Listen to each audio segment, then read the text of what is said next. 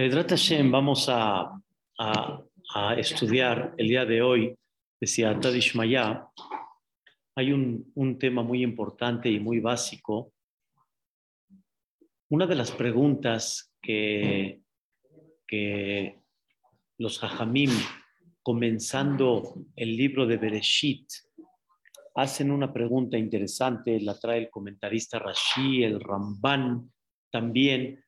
Ellos, ellos dicen que en general todo el libro de Bereshit, todo completito, desde el principio hasta el final, es un libro que realmente se puede estudiar, vamos a decir, muy superficial, así lo voy a decir, como que hasta los niños se le enseña el día primero que se creó, el día segundo, el día tercero, Adam Arishon, el pecado, Javá, este, el Mabul, la generación del diluvio, la torre de Babel, pero realmente es muy, muy complicado el libro de Bereshit, analizarlo, entenderlo cuando una persona madura, crece, comprenderlo muy en el fondo no es fácil, es un libro muy complicado. ¿Qué pasó con el pecado de la fruta, con Adam Arishon, con Javá, con el Nahash, que hablaba, que no hablaba, que caminaba, que no caminaba, el castigo, este, la generación del Mabul.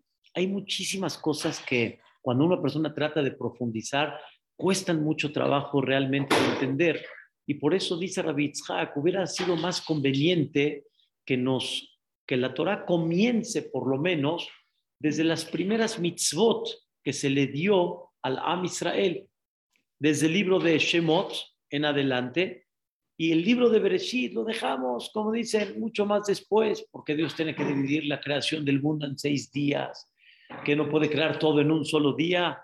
Una persona empieza a pensar, y son cosas profundas y son cosas difíciles de entender, pero sin embargo, sin embargo, la Torah, Boreolam, quiere enseñarnos en este libro de Bereshit algo muy, muy importante.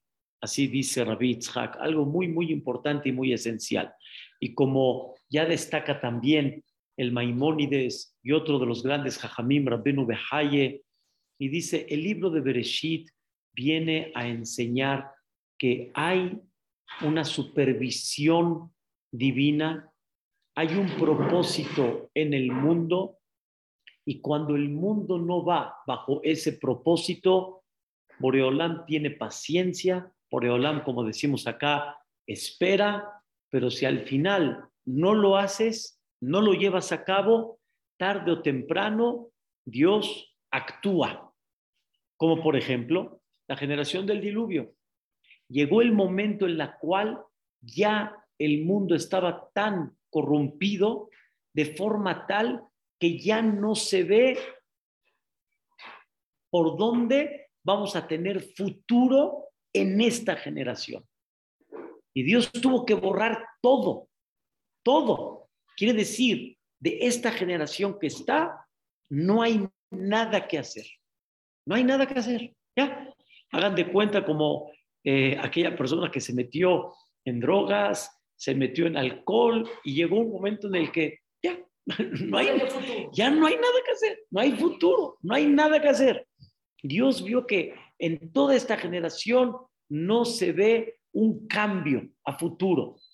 Y vemos que Abraham vino en la perashá de la semana, también de la misma manera trató de preguntar si puede haber un cambio con Sedom y con Amorá. Dios dijo, ya no hay nada que hacer. Abraham le dijo, bueno, si hay 50 tzadikim, tal vez por el mérito de ellos y puede haber un futuro porque por ellos tal vez la gente regrese en Teshuvah, recapacite, aunque no estamos hablando en conceptos de Torah, estamos hablando en conceptos de conducta, conducta. La gente moral en Sedom y Amorá estaban muy mal. En la época de, de Noah, la generación del diluvio, ya no había valores, ya no había el, el derecho el respeto al derecho ajeno, nada. La mujer del otro me vale, el dinero del otro no me interesa. Había una corrupción tan grande de que ya no hay futuro. Abraham dijo, bueno, tal vez en Sedom y Amorá, tal vez sí hay futuro. Dios le dijo, no hay, No hay 50, no hay 40, no hay 30, no hay 20, no hay 10. Dijo Abraham, ya. También había mucha abundancia en Sodoma, ¿verdad? Es correcto. Mucha Y por la abundancia y por la bendición que hay, Sí. eso provoca que la gente se confíe. Y se confiaron, ¿mandé? Mucho, mucho. Pero uno de los puntos que quiero explicar justamente es ese. Hay tanto de verajá que eso le provoca a la persona que ya ni, no pasa nada, todo está bien, pierde el, el, el- el, eh, pierde que existe un director, existe un dirigente, existe un propósito en la vida, pero si, es como por dar un ejemplo muy sencillo, si no hay este, si no hay parquímetros y no hay arañas y no hay, cada uno va a hacer lo que quiera, se va a estacionar donde quiera, va a hacer lo que quiera. Imagínense que no haya este, multas, este, no haya reglamentos en la cual te digan si lo haces, te van a poner un minus, te, van- te pueden quitar la licencia. Cada uno va a empezar a hacer lo que quiera. Y es el ejemplo que siempre ya me han escuchado, que muchísimos de nosotros corremos a apagar la luz, por ejemplo, para que no la suspendan. Justamente, no sé por qué en, en, Polanco, en Polanco llegaron los recibos muy tarde. Me habló, me habló mi mamá y me dijo, hijo, este, el, el, eh, el- porque yo le apoyo a mi mamá con la página, hijo, nos llegó muy tarde, es el último día. Mamita, tranquila, Hashem. ¿Por qué corres? No vaya a ser que te suspendan, porque nos pasó que nos suspendieron a mí, a mí en la casa, suspendieron a mi mamá, sí, y de alguna forma, aunque fue sin querer, se te fue, lo que quieras, pero así somos, pero así somos. El congelador, claro, congelar la luz. Yo voy a apagar la luz nada más para evitar el nervio de mi esposa, no tanto por congelador. Es un buen chiste nada más, pero de alguna manera la persona se confía. La generación del Mabul, del diluvio, la bendición era tan grande, tan grande. Si les, no, no puedo ahorita alargar mucho, pero si les diría cuántas cosas tenían ellas en bendición, sembraban una vez cada 40 años. Era la salud impecable, increíble. Entonces, cada uno ya hacía lo que quiera. Dios llegó el momento que dijo, señoras y señores, yo no voy a permitir, ¿sí? Que la gente sienta que el mundo es libre y que no pasa nada. Entonces, Dios que mandó el diluvio. Pero dentro de ese diluvio, Dios mandó algo muy interesante. Muy interesante. Dice el Midrash, esto es metafóricamente lo que voy a decir, pero van a entender qué Dios mandó después del diluvio. Dice el Midrash, ¿vamos bien, Mary? Dice el Midrash que llegó el, el sheker, llegó la mentira y quiso entrar a la teba, sabiendo que va a haber un mabul y se va a destruir. Llegó la mentira y dijo, me quiero salvar. Todo esto es metafórico, pero van a entender. Llega Noah y le dice, no, no puedes entrar. ¿Por qué no puedes entrar? ¿Por qué no? Le dijo, porque la Torah nos dice que nada más pares. Si no hay pares, no entran. Entra macho y hembra, pares, pero si no hay pares, no puedes entrar. Híjole, llegó el sheker y dijo, ¿y ahora qué hago? Me voy a destruir en el babul. No puede ser.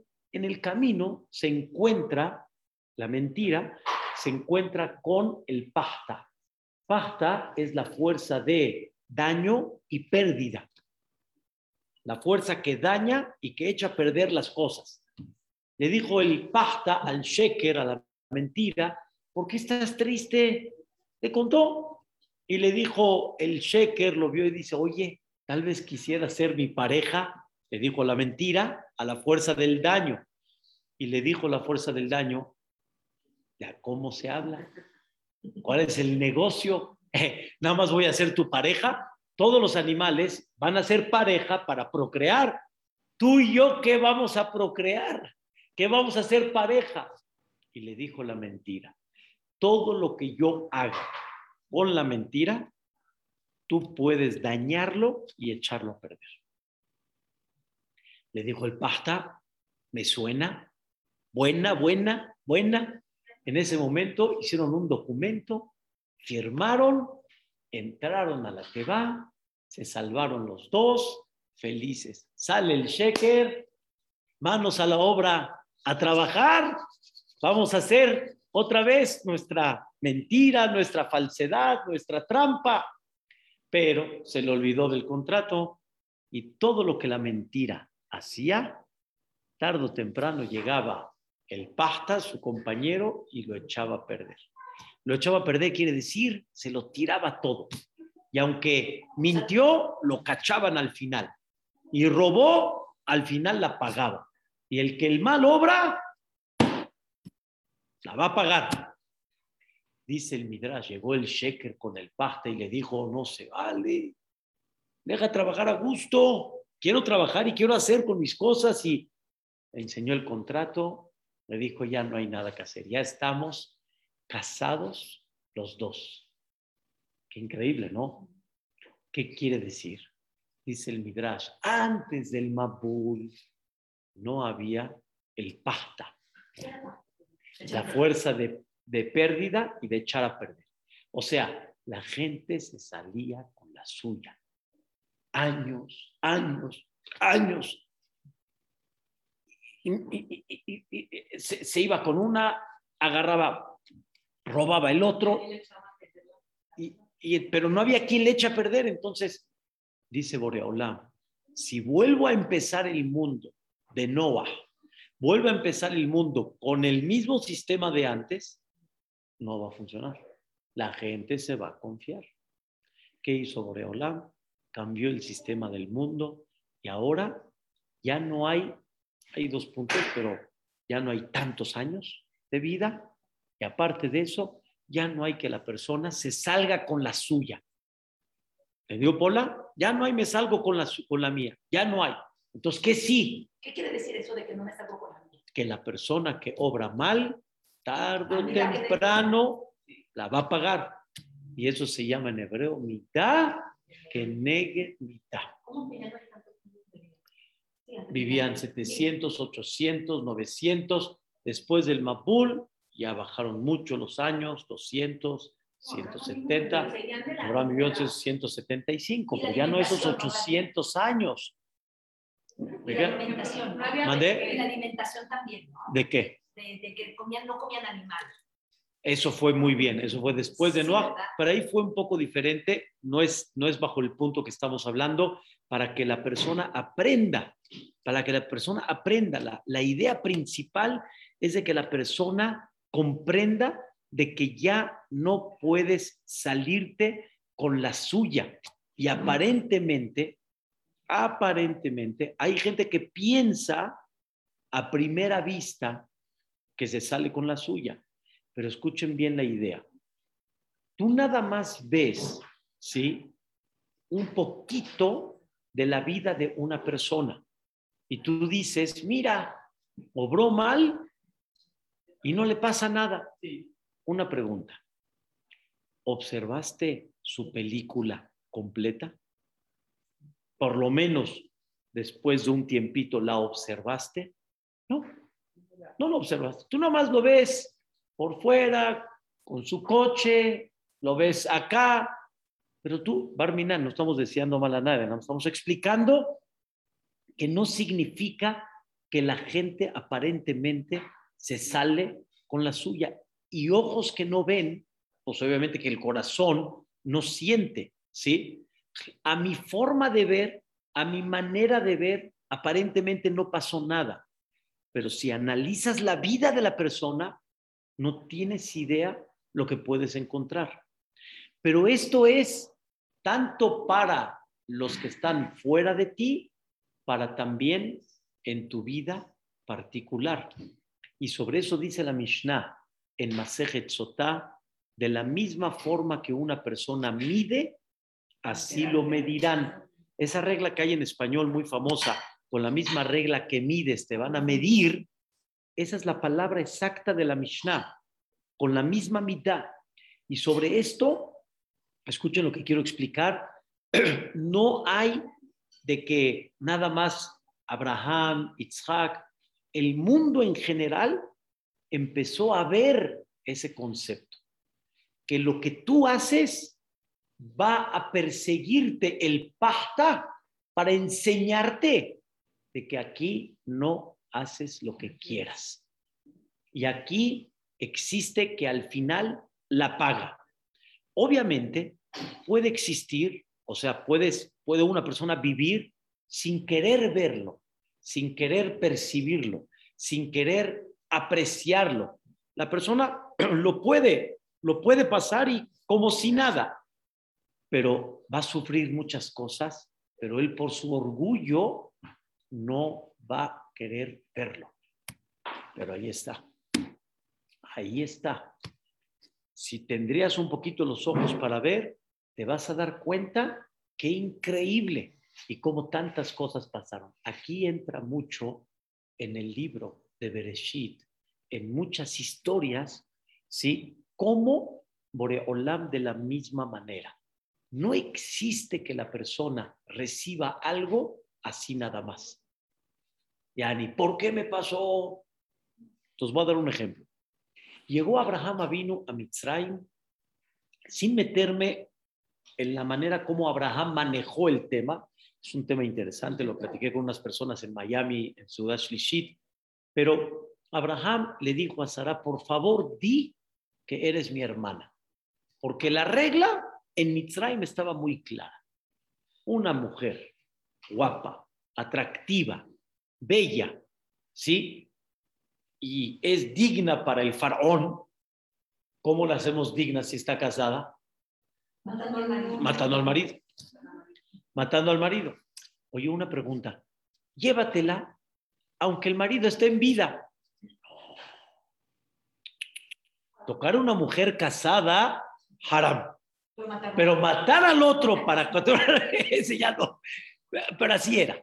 Por eso les digo que no me meto, los- por eso les digo que es muy interesante estudiar Bereshit. Es muy interesante. Entonces llegó Abraham y le dijo a Sara, di que eres mi hermana. Ok. Paró.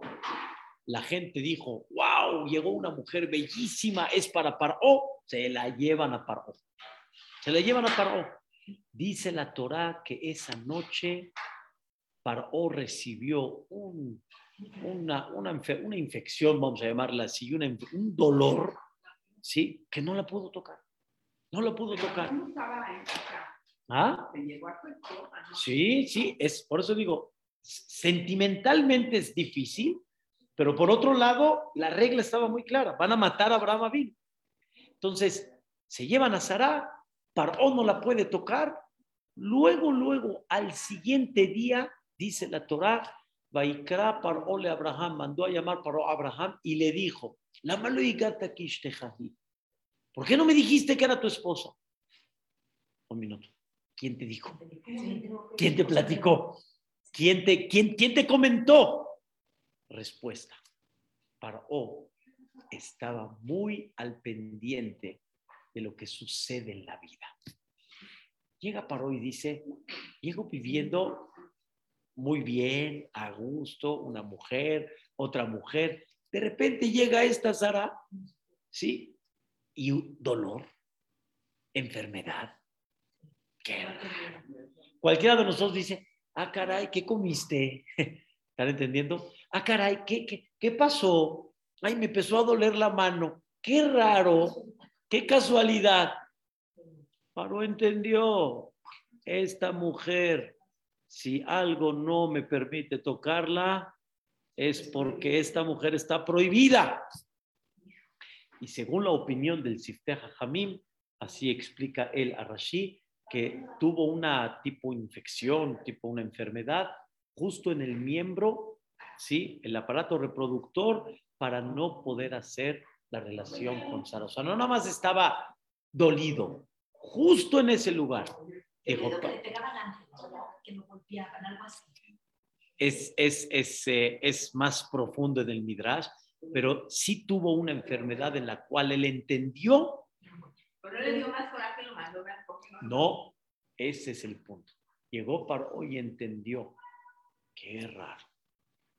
Coraje, si Abraham no me lo hizo. Ah, pero me engañaron. A eso le contestó Abraham a Paró. Tenía miedo que vayan a suicidar. ¿Por qué? Con tal de que se lleven a Sara. En ese momento Paró hubiera dicho, pues ahora sí te, te mato, pero Paró entendió cómo. Me metí con una mujer. Mira que, ¿cómo les explico? Mira que, este, que, eh, mira que, este, este, no, que, que, qué increíble que una mujer tenga esa, esa supervisión divina, digamos. ¿sí? Si lo mato a su marido, vete a saber cómo me puede ir. Vamos a, vamos a actuar. Supo lo que hacía. Supo que no puede así. Aquí el mundo no está libre. Una pregunta. ¿Cómo para Oh, es lo que les quería explicar, que en esa época, después del Mabul, sabían, después del Mabul, después del diluvio, sabían ellos este concepto, comprendían que hay un director, por eso les di el ejemplo del Midrash, de la mentira y del pasta. O sea, ya no hay libre. El mundo te va a enseñar, pero cuando yo digo el mundo te va a enseñar, significa Dios te va a enseñar. La supervisión divina te va a enseñar.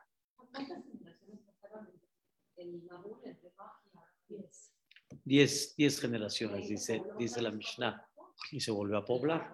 Sí, y ahí poco a poco fueron creciendo, y así como de Adama Rishon hasta el Mabul, del Mabul hasta Abraham vino. ¿Qué?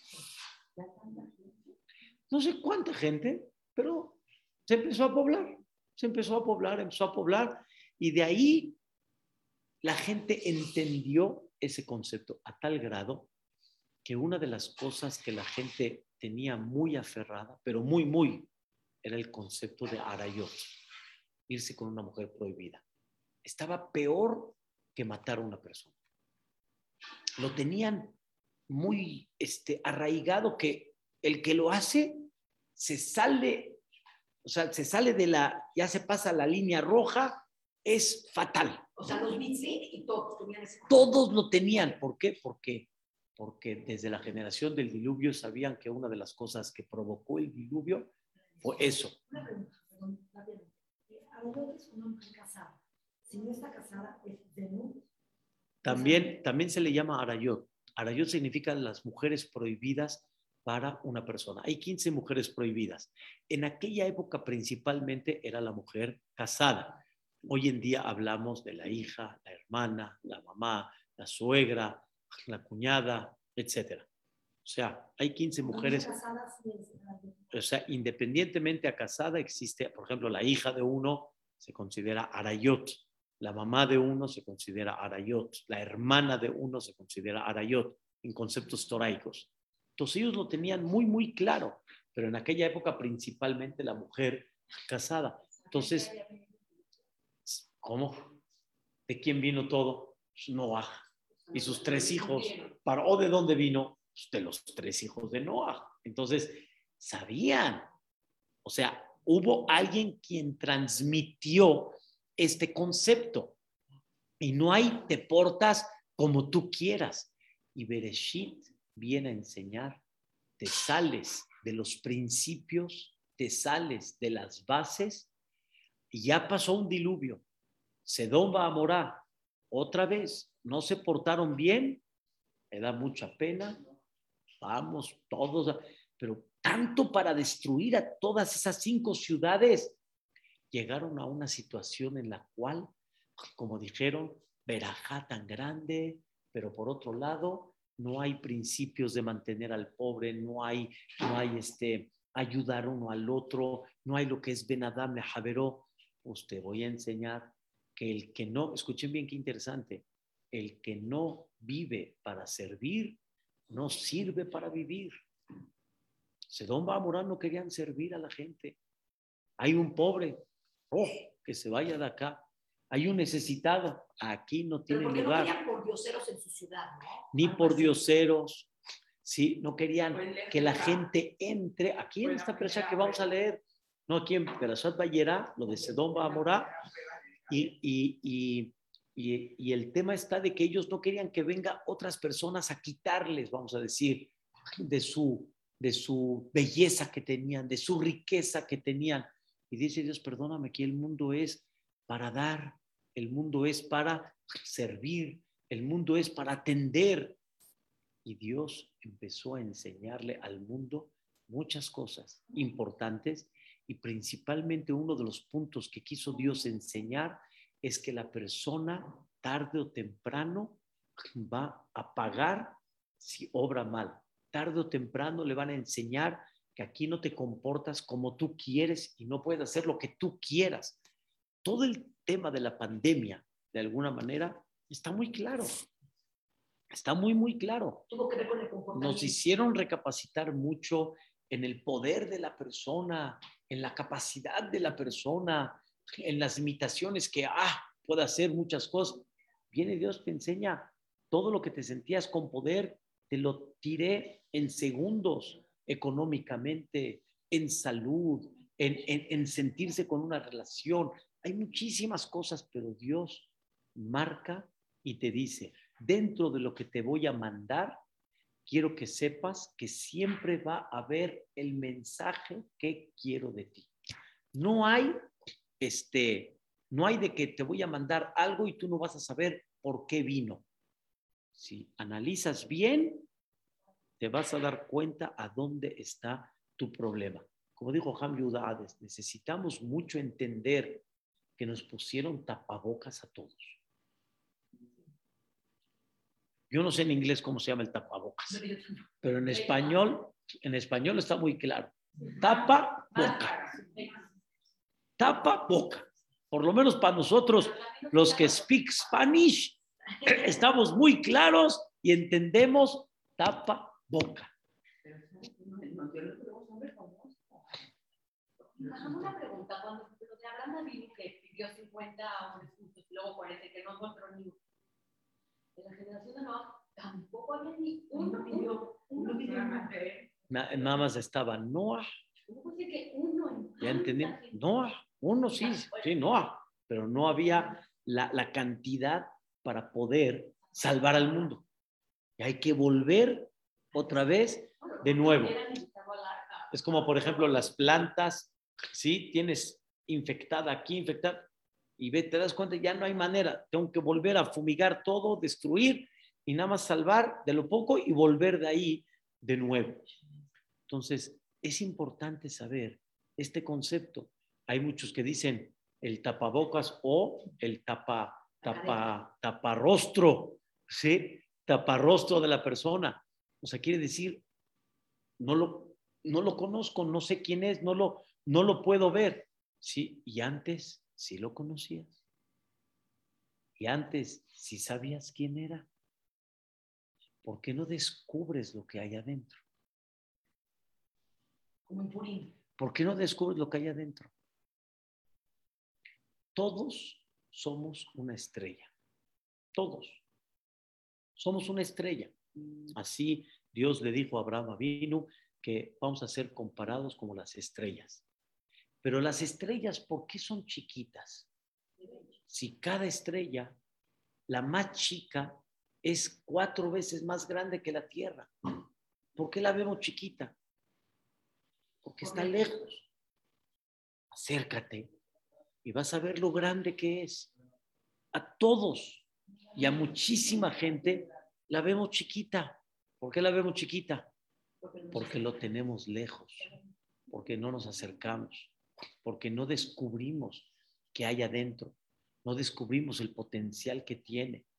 Y si supiéramos tratar, si supiéramos hablar, si supiéramos este, de alguna forma llevar a cabo un, un bonito, un- una bonita relación, hubiera sido otra cosa. Todas las personas, Dios dice, son maravillosas. Y principalmente en el Am Israel, todos son maravillosos. Nada más conócelo, este, acércate de forma correcta, descubre la gran luz que tiene, descubre lo grande que es. Y como esto hay muchísimo. Y la Torah es muy importante, nos quiere enseñar en Bereshit, no hay cosa que venga así nada más. Ustedes recuerdan que los hijos de Jacob vino cuando llegaron a Mitzrayim, de repente Yosef los trató como, no más como extraños, espías. Están ustedes, vienen aquí a espiar, a, a ver cómo van a conquistar. Le dijeron, espérame un minuto, un minuto. Estamos viendo que hay tanta gente que viene, compra, se va, compra, se va, compra, se va. ¿Qué está pasando? O sea, de repente nosotros somos los raros. Si yo hubiera sido parte de los hermanos de Yosef, ¿qué hubiera dicho? Rasha, malvado. Sí, esos son los mitzrim. Ese es el, el, el, el, vice, el virrey de los mitzrim. Los hermanos de Yosef, cuando vieron esta conducta, lo primero que dijeron, Dios mío, ¿qué mensaje nos estás mandando? Todos entran, salen bien. Nosotros de repente, ellos entre ellos dijeron, Anahnu, somos culpables. Somos culpables porque nuestro hermano nos rogó, nos rogó, no me traten así. Escúchenme, no me traten así. Y nosotros nos comportamos con ellos de forma que... ¿Qué les estaba él- pasando? ¿Qué les estaba pasando a los hermanos? que José se porta de una forma déspota con ellos, ¿sí? Extraña, acusadora, Pero ya no Sí. y los, Sí, claro. Ya, ya era virrey. Cuando cuando fueron a comprar comida, Sí, ¿ok? sí, sí, claro. fueron a- ah, perdón, que me, me salté un poquito los, los pasos, fueron ellos a comprar comida, llegaron con Yosef, Yosef los trató muy, muy mal, muy extraños, y no nada más eso, los encerró en el calabozo a todos, como diciendo, vamos a ver qué vamos a hacer con ustedes. Dijeron los hermanos, somos culpables. También nosotros pusimos a Yosef ahí en el calabozo. Y Yosef suplicaba, no me traten cruel. Y ahora Dios se las está regresando. ¿Están entendiendo? ¿Cuántos años pasó desde Yosef que lo vendieron hasta que se presentaron con Yosef para venir a comprar comida sin reconocer a Yosef? ¿Cuántos años pasaron? 20. Fue lo que estuvo en el calabozo él. No, 12, ¿no? No, Yosef estuvo en el calabozo 12, pero me refiero, ¿cuántos años pasaron desde que vendieron a Yosef hasta que los hermanos se encontraron? 20 años. Oye, espérame, quiere decir que ellos recapacitaron de algo que pasó hace cuánto? Hace 20 años. Pero sacó del. Él mismo, Yosef. Yosef los puso y después Yosef les dijo, a ver, quiero que me traigan a Benjamín, vamos a ver si son ustedes reales. Pero ellos en vez de acusar a Yosef y en vez de criticar a Yosef, relacionaron y entendieron. Pero estoy diciendo algo ahorita muy fuerte. Quiere decir que hay cosas que pasan, que tú tienes que tener una contabilidad de. 20 años atrás. No es una contabilidad de ayer, de antier, de lo que le dije a mi esposa hace dos días, entonces me. No, eso también existe. Pero también existe que hay una contabilidad hasta 20 años, que no es ahorita. Hasta 20 años después. Y Dios decide sus tiempos. ¿Están entendiendo? ¿Quién se va a acordar de 20 años atrás? ¿Están comprendiendo la idea? Y Boreolam, de alguna manera, como decimos en español, tarde o temprano te va a dar a sentir, ¿sí? El punto que quiere que recapacites. El punto que quiere que tú tengas conciencia de eso. ¿Qué le provocaron los hermanos de Yosef a Jacob sufrimiento. Muy bien. Y dice la Torá, Jacob se rasgó sus ropas. Jacob se rasgó sus ropas. Cuando Benjamín lo llevaron con Yosef, ya todo quedó bonito y después metieron la copa con Benjamín y los acusaron que robaron la copa del rey y dijeron los hermanos, no, el que la robó, que se haga esclavo y dijeron, bueno, está bien. Al final encontraron la copa con Benjamín. ¿Qué hicieron todos los hermanos? Se rasgaron las ropas. Porque dijeron, madre mía, ¿cómo? Ya no vamos a regresar a Benjamín. Se rasgaron las ropas. Y en ese momento le dijo Dios, en el sentido figurado, no, se rasgaron las ropas así nada más. ustedes provocaron rasgar las ropas. Hay una historia con Yehudá. Yehudá le dijo a su papá estas palabras. Akerna, reconoce la túnica de tu hijo si es la de tu hijo que la mancharon de sangre. Y Jacob dijo, sí, y se lo comió un animal y lo devoró. Ah, yo sé, yo sé. Pero qué palabras le dijo Yehudá a Jacob. Akerna, reconoce. Después de un tiempo, llegó la historia de Yehudá, de Tamar, y Tamar se llevó su bastón, se llevó su, su, su sello, que era su anillo, y en eso, Tamar, cuando están, la están juzgando, que si es culpable o no es culpable, porque embarazó y todavía no estaba liberada de los hermanos, todo un tema, Tamar le dijo a Yehudá, a Kerna, reconoce si este bastón es tuyo o no. Perdón, Jaime, te perdí, ¿quién era Tamar? Era la nuera de Yehudá, La que se disfrazó, ¿no? la que, Sí. no, la que, la que, la que se presentó como una prostituta, ¿sí? que salió al final de Yehudá, todo un tema, pero lo- nada más lo que les quería decir es de que Yehudá recibe las mismas palabras, Akerna, reconoce por favor. O sea, la persona, no hay palabras que escuche así nada más, no hay sucesos que pasen así nada más, no hay. Pero ¿cuál es la idea? ¿Cuál es la idea? Yani, yo tomé decisiones en la vida, no pasa nada. A Jacob, a Kerna, se rompió la ropa, Yosef lo vendieron. Señoras, señores, todos aquí la van a cobrar. Pero aquí, Generalmente, generalmente en este tipo de situaciones, sí. Generalmente. Hay muchas cosas que obviamente no entendemos, me queda muy claro. Hay situaciones muy complicadas en la vida que no entendemos, me queda muy claro. Pero hay un sinfín de cosas que suceden, pasan y vienen enganchadas con lo que Dios quiere que recapacites con la misma regla que mides, te van a medir. Pero si no quieres verlo, no lo vas a ver. Es como aquel contador que quiere decirle al dueño, al fabricante, al dueño de la tienda, tu problema está acá. Y él no lo quiere ver. Él dice, nah, es casualidad. No entiéndelo, mira la relación que hay. No, ¿saben? El que no lo quiere ver, todo va a ser casualidad. Pero si quieres entender un poquito, te vas a dar cuenta que nada viene con una casualidad. Es correcto que existe, que no hay mal que por bien no venga, pero también principal, el tema de hoy es, el mundo no está libre. Y toda persona que obró mal en los negocios, con la pareja, con los hijos, etcétera, con los amigos, tarde o temprano la va a pagar. Por eso dicen que el sheker, cuando yo digo la va a pagar, quiere decir, le van a demostrar su error que tuvo, ¿sí? Y de repente se escondió e hizo una travesura. Hay uno allá arriba que está mirando, hay uno allá arriba que está mirando.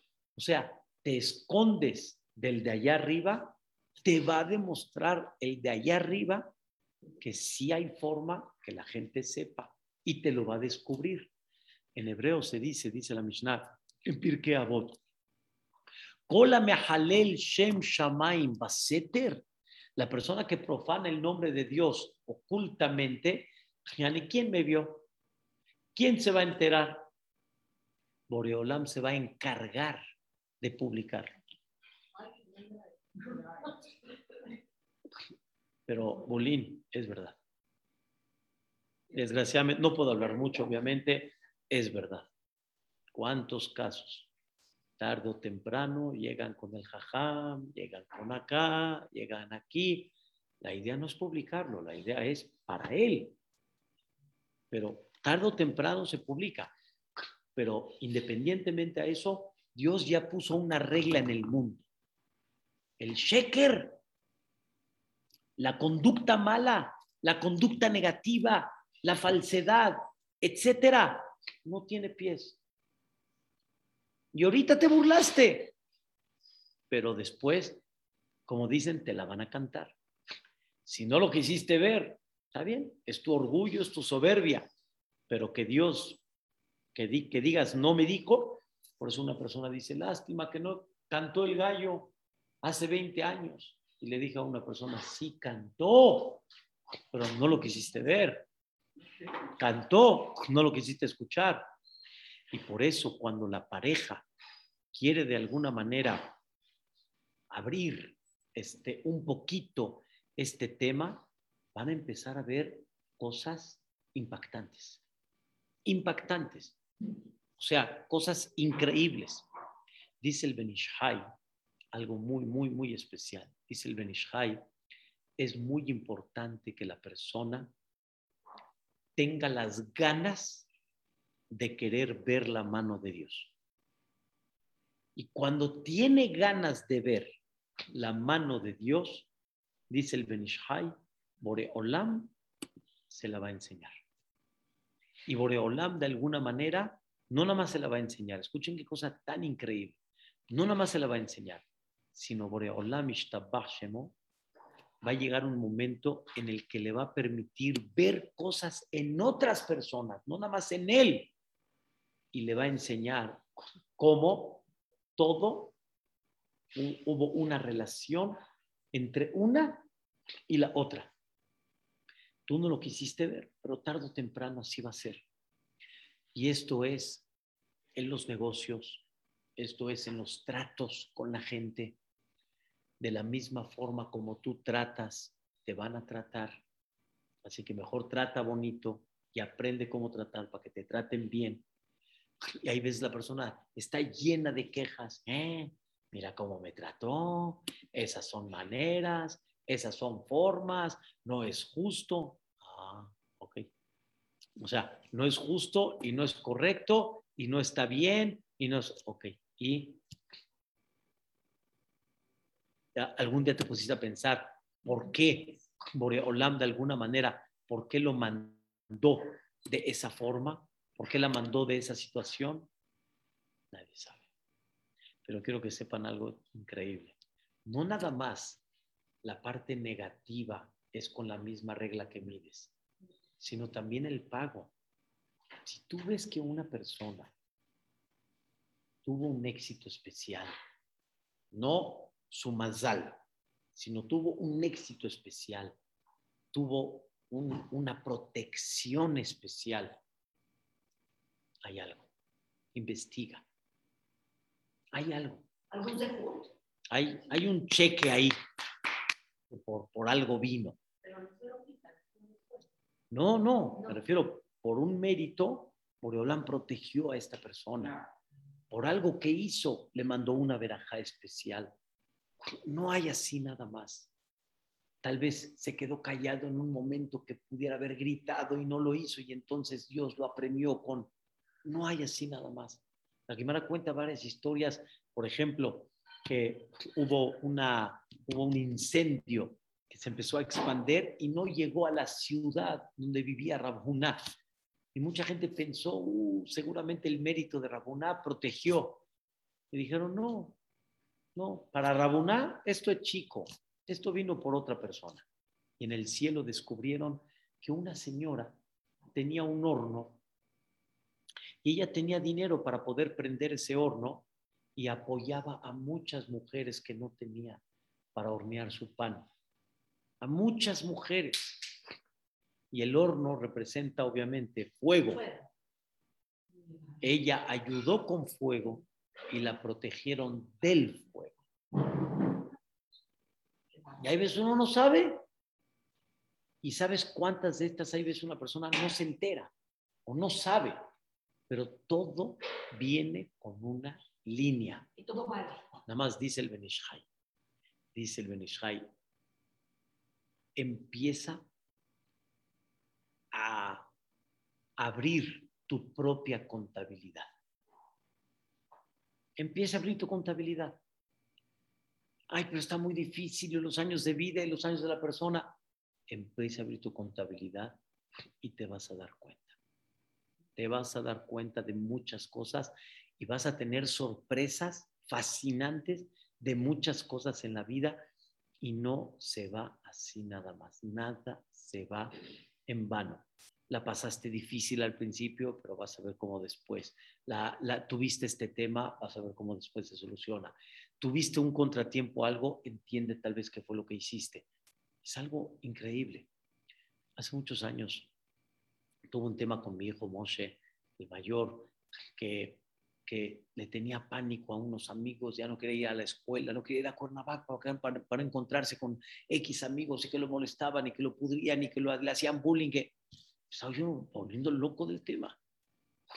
Entonces, Dios me permitió, me iluminó y le dije a Moshe, oye hijo, tú fuiste de esa banda también.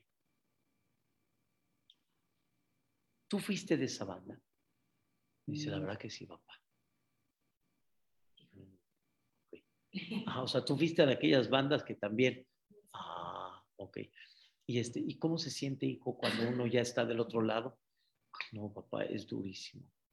Dice, mira mi vida, si Dios te lo mandó, es porque esto lo vas a usar en un futuro. Y vas a empezar a defender, y vas a empezar a proteger, y vas a empezar. No quiero decir, de veras que no se, que no se malinterprete, Barmina, pero todos aquellos que jugaron como líderes haciendo bullying en la escuela, de grandes, no. Sí, claro, igual. Esto no pasó por alto. No pasó por alto. Y uno no sabe. Estos fracasos, falta de éxito, problemas. Esto no pasó por alto. No hay nada que Dios pase por alto así nada más. Pero dice el Benishai. Aquí viene la regla. Cuando tú recapacitas y empiezas a analizar, así como viene, se va. Nada más por reconocerlo. Por reconocer y por tratar de buscar cuál es el tema y empezar a, a tratar de entender, se empieza a alivianar las cosas. Créanmelo, cuando hablé con mi hijo el tema, en vez, yo, yo como estaba jugando antes con el tema de mi hijo, por ejemplo, ayúdenme, hablen con los niños, no es posible que hagan una cosa así. Yo el tiempo echándole la culpa a quién? Al grupito y al, al, al detalle y tal vez a la dirección que no.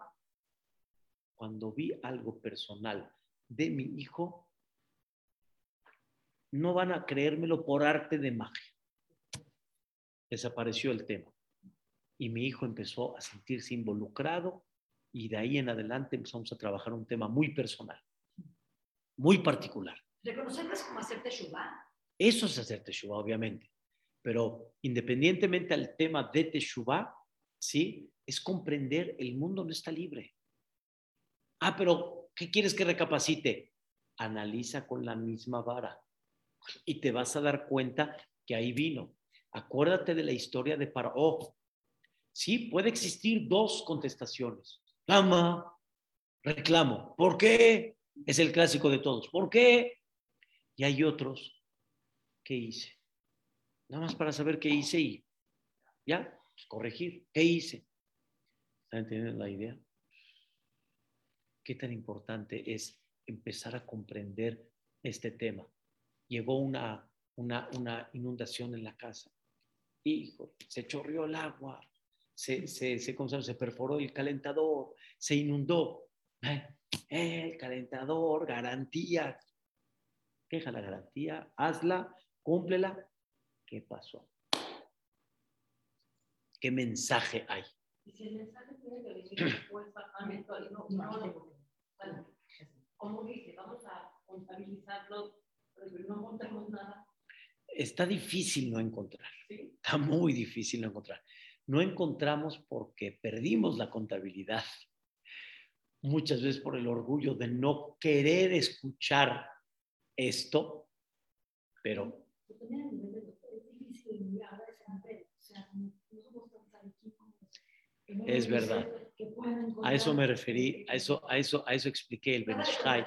Si te sale una inundación, debo de pensar, ¿por qué me pasó esto? Sí, no, no hay, sí, no hay nada, sino Por ejemplo, se ponchó una llanta, puede ser que Dios no quiso que llegues a tiempo por algo, te detuvo por algo, pero todo viene con una relación, una inundación. ¿Qué pasó?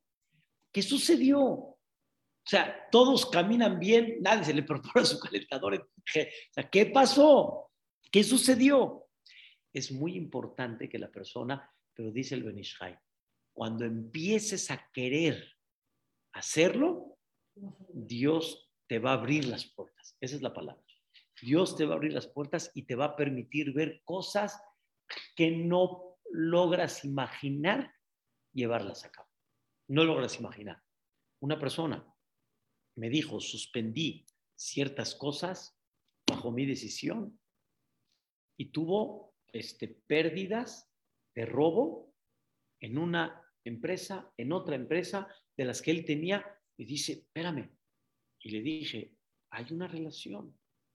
Y es la misma cantidad que no quisiste o que descontaste y que no quisiste hacer. No, no, ya, ya usted me la va a relacionar luego, luego. Ya. Analízala, duérmete en tu cama y, y, y piénsalo. Me estás preguntando, ¿no? Te estoy explicando. No quieres entender bajo una decisión y pensar, no, no, no, no, no. Tal vez Dios te está diciendo, estuvo mal tu decisión. Vamos a entender esta parte. Así como estas, hay un sinfín, sin fin. Pero vivir con este balance es vivir que hay un jefecito que te admira, que te quiere y tanto te quiere que dice, te voy a cuidar, hijo. Te voy a cuidar.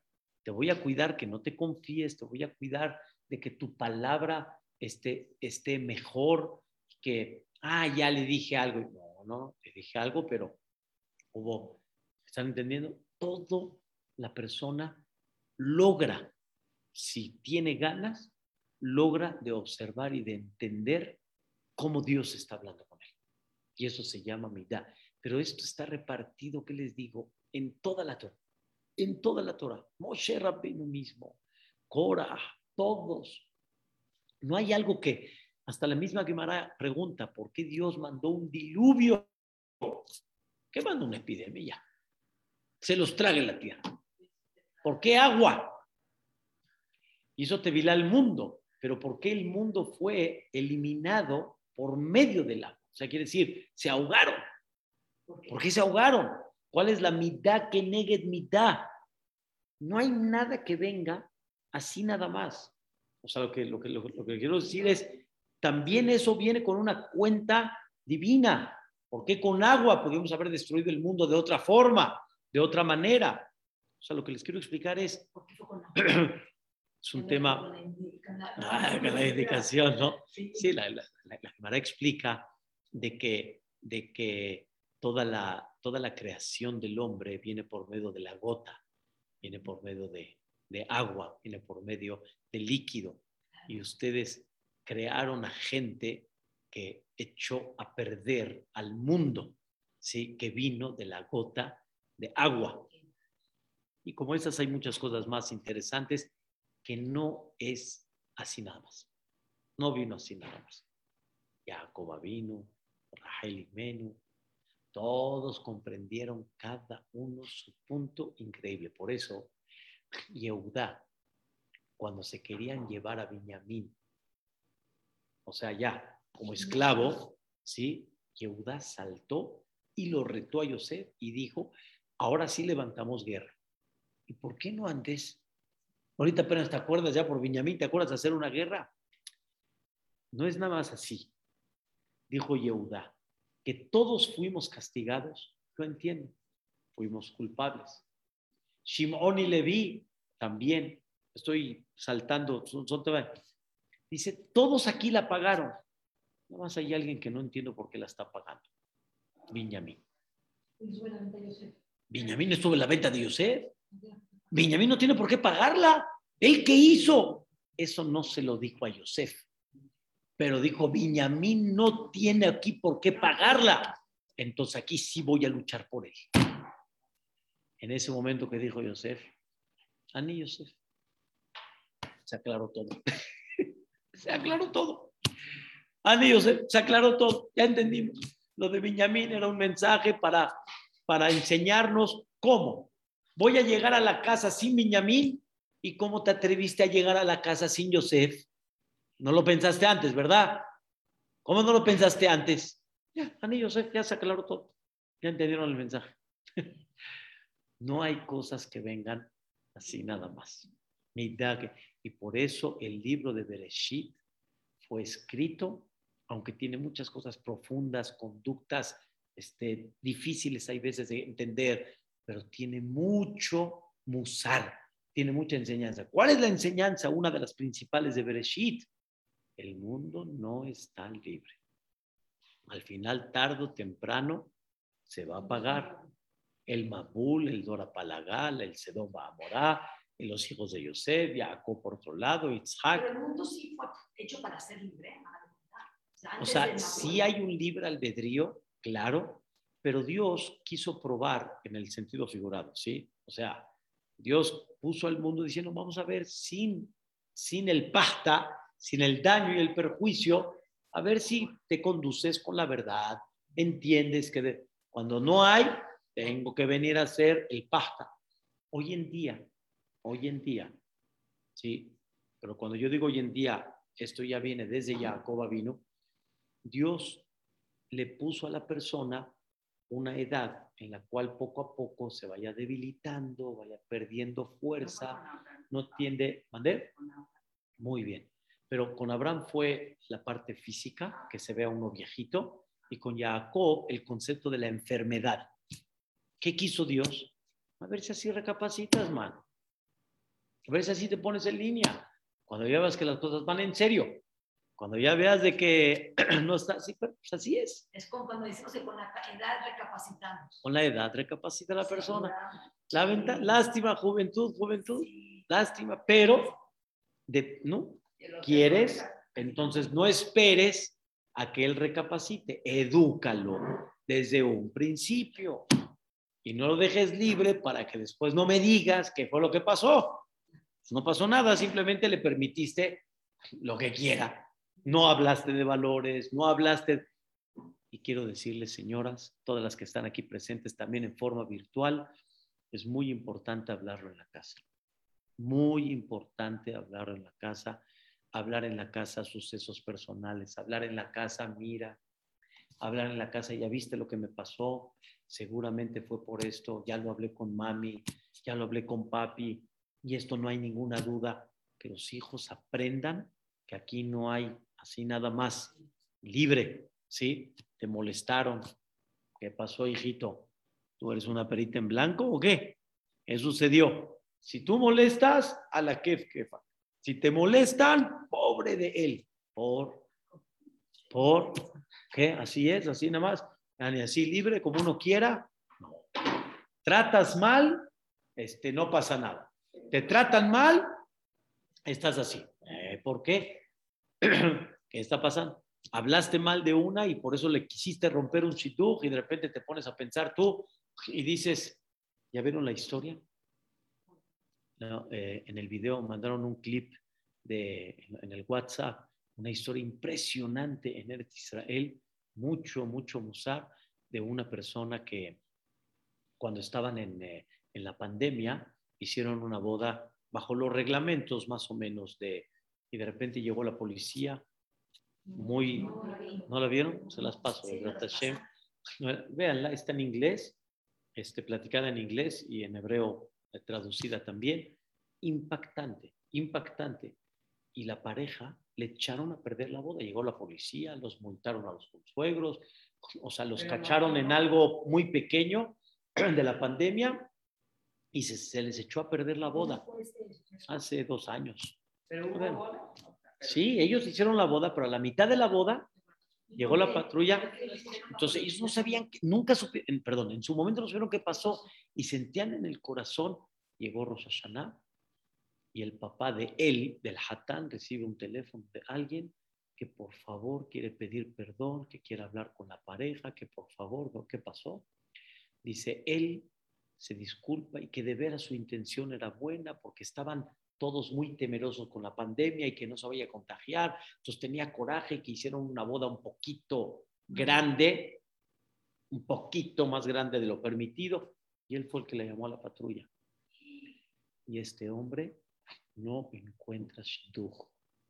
Y se le cierran las puertas, se le cierran las puertas, se le cierran las puertas. Y él está seguro, se arrepintió, pero hay que pedir que Ahí ya lo va a pedir. Iván. Y habló por teléfono con ellos y la pareja dice, me costó mucho trabajo, perdón, mucho, Sí. mucho, pero. ¿qué ganamos con cargar esto? ¿Qué ganamos? Y aparte de eso, estamos antes de Kippur, nosotros también queremos un perdón. Vean ahí el bueno. No hay nada que pase así, nada más. ¿Saben qué? Yo tengo una duda, perdón. ¿Me entienden? Rafa, Vamos para, para terminar. Aprendamos mucho que las cosas no pasan por alto y Bedrat Hashem para que comprendamos a ver un poco más de contabilidad en nuestra conducta y créanmelo, repito, repito lo que dice el Benishai, el hecho de querer saber de qué se trata ayuda a agilizar, perdón, alivianar el problema, el sufrimiento y aparte de eso te va a ayudar muchísimo a ver muchas cosas impactantes en la vida. Que así por Olam lo permita. Amén, Kenia y. Primeramente. Dios. Gracias a todas. Estamos